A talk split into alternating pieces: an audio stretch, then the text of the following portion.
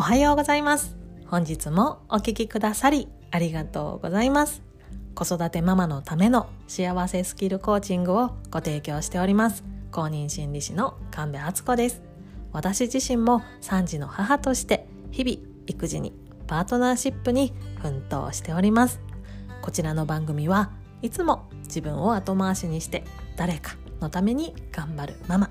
そんなあなたにお届けしたくて月曜日から土曜日まで毎日お送りしております。幸せはスキルを合言葉に心理学の知識をベースにあなたがあなたを幸せにしていく。そしてマインドからあなた自身を楽にしていく。メソッドをどうぞお受け取りく。ださいぜひ番組をフォローして耳から幸せを底上げするスキルを一緒に高めてく。ださいね。本日はですね不安な気持ちの乗り越え方っていうお話をさせていただきます。結論から申し上げますと過去ね同じような不安と向き合った時を思い出そうっていうのが今日の結論なんですけどもうちょっと深めて言うとその不安を乗り越えた3ヶ月後の自分がどうしていたか思い出してくださいねっていうのが今日一番伝えたいことです。詳しく紹介していきますね。そう私たちねこう人生にねいろんな変化がありますよね。いいこともあるしまあねちょっとできればご遠慮願いたいこともありますよね。こうねいいことで言えばね結婚したりこうね新築のお家に引っ越したり子供が増えたりとかねありますよね。もう本当いいこと。だけれどもやっぱりそこには多かれ少なかれ不安がつきまといますよね。で悪いことで言えばね、うん、そうだな悪いことっていうかまあね、ポジティブには捉えられないことだとしたら例えばね受験をしたけれどもそこにね合格できなかったとかあとはこうね職場で嫌がらせを受けたとかねそれによって仕事に行けなくなっちゃったとかねそういうようなあの変化不安が生じることあるかと思います。そういうね不安に直面した時ってもう私たちはもうねただもうその先が見えないのが怖い。そりゃそうですよね。まだ起こってないことはね何が起こるかわからないからまあそれをワクワクするっていう風に捉えることもできる時もあるかもだけどもう怖くて怖くてねその先には進めないいいことが起こるわけないって思っちゃったりねすることありますよね。転職とか転勤とかもねそんなね、新しい職場慣れなかったらどうしようとか仕事の内容自分に合わなかったらどうしようとか意地悪な人いたらどうしようとかねもう考えれば考えるほど不安の種って見えてきますよね。でも私たちってそれをどうにかくぐり抜けて今ねこうやって今の人生今の毎日を生きているわけです。なのでですね乗り越えられないことって正直ないんですよね。まあそこでね命が終わってしまえばまた話が変わってくるかと思うのでちょっとそこはねちょっと極端な例なので一旦それは置いといて、まあ、日々のね日常の生活のことを今日お話しさせてもらえればと思うんですけどもうどんなにね無理だって思ったこともどうにかこうにか自分の力だったり、まあ、周りの助けがあったりで問題をね乗り越えて私たちっていうのは成長するし人間を深めていっているしいろんなね問題を片付けていっているわけなんだけれどもただ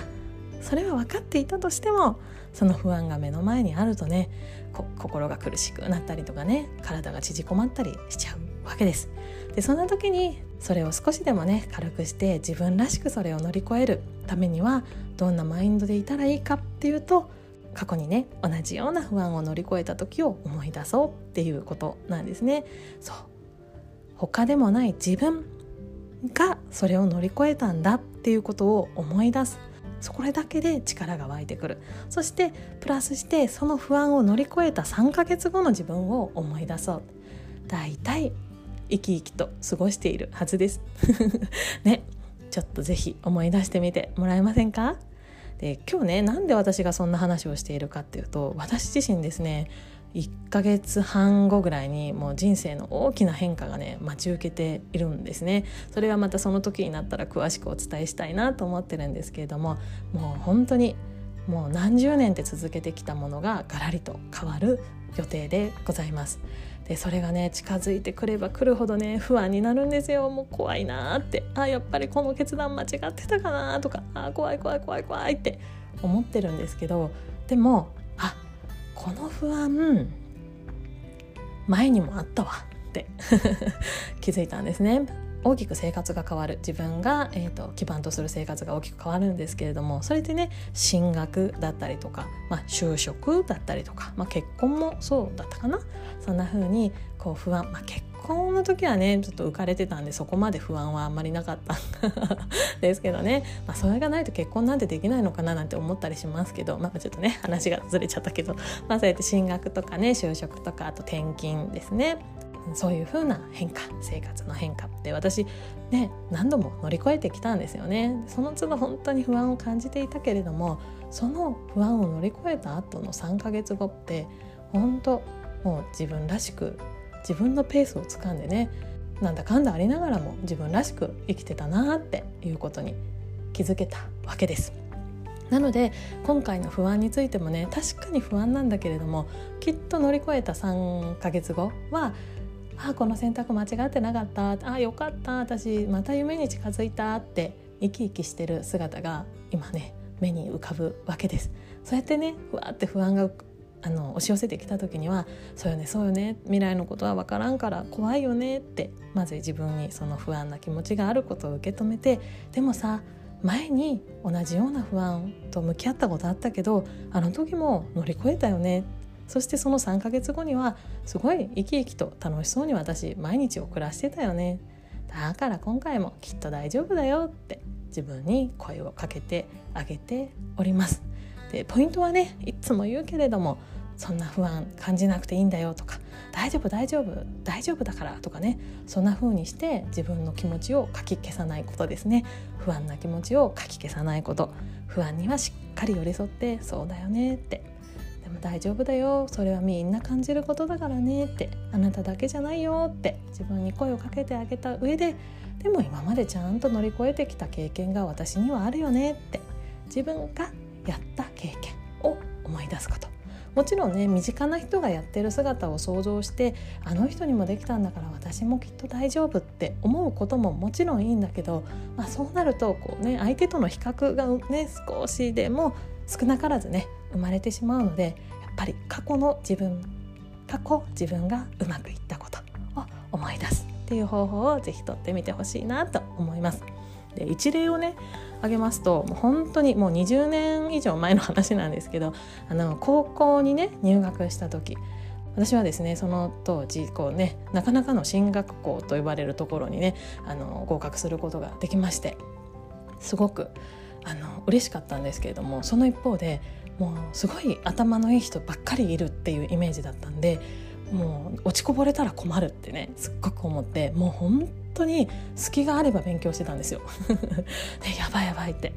もう落ちこぼれてしまうって。もう頑張らないとと思ってもう帰ってきたらすぐ教科書開いて勉強して本当に遅くまで勉強してっていうようなね生活をしていたらなんとですねハゲたんです。そう円形脱毛症になっちゃってある日髪がボサってねあのまとまって抜けましてもうびっくりしたんですけど多分原因はそうやって自分を追い込み続けたこと勉強しなきゃ勉強しなきゃって。でもね実際ねじゃあ中間テストがね初めての中間テストがやってきたらねなんとねめちゃくちゃ成績良かったんですよ。自慢自慢ってね思われたら困るけどまあそうねそそんだけ頑張った。ねすっごく頑張ってそしてね成績が良かったわけです。その時私は何を感じたかっていうとあなんだ。あ全然いいやん。大丈夫やん私。って思ったわけです。そしてそこからは本当に勉強しなくなりました。そう。なんだ勉強しなくても大丈夫じゃん。そこそこはいけるってって思ってもう漫画ばっかり読むようになっちゃってもう親にね勉強しろとは一度も言われなかったですけど親はねすごくえこんな漫画ばっか読んでて大丈夫なのかなって思っていたそうです。後から聞いたらね。そう。それがちょうど中間テストが終わった頃なんでで中間テストが終わってあなんだ全然大丈夫じゃん。あんなに勉強しなくてもいいや。あそこまで勉強しなくてもほどほどは取れるな。落ちこぼれることはないわ。っていうふうに私はそこで思いまして、まあ、全然勉強しなくなりました。それが入学後3ヶ月後ぐらいのことですね。でその後私の成績がどうなったかっていうと、まあ、落ちこぼれることはなかったですけど、まあ、鳴かず飛ばずでございました。なのでねまあそのねそのまま勉強し続けてたらまた違う人生あったのかなと思うんですけどまあ髪の毛もね 勉強するのをやめたら生えてきましてもうね体って正直だななんて思いながらもうどんなにね成績が良くてもね1617のねもう思春期真っ只中の女の子が髪の毛はげてるよりかは成績悪くていいわって その時思ったわけで、まあ、その選択はね私はまあそれでよかったかなとおかげでね楽しい青春時代を過ごせましたのであの選択は良かったなと思っております。とね ね何の話ってね いう感じですよねごめんなさい。ねまあ、何が言いたかったかっていうとね新しい生活っていうのはやっぱり見えないからね先が見えないから本当に不安だし怖いしもうねできる範囲のことやろうっつってすごい自分を追い込んじゃったりするかもしれないんだけれどもなんだかんだでねいろいろやってみてちょうどいい塩梅にね人間かあの3ヶ月もすれば落ち着いていくのでこの先ねあ不安だなとか大きな変化がある怖いなって思った時はそれを乗り越えた先の3ヶ月後の自分っていうのを是非イメージしてみてくださいね。きっとねそこにはそこにはそのね不安をうまく乗り越えて笑顔でねあなたらしく過ごしているあなたの姿が見えてくるはずです。ということで本日は不安な気持ちの乗り越え方というお話をさせていただきました。その乗り越え方っていうのは過去にね同じような不安を感じた状況をどうやって乗り越えたかをまず思い出してそれを乗り越えた後の3ヶ月後の自分も思い出してみようというお話でした。本日も最後までお聴きくださりありがとうございました。今日も良い一日をお過ごしくださいね。ではまた次回明日の放送でお会いいたしましょう。ブルームオアシスの神戸敦子でした。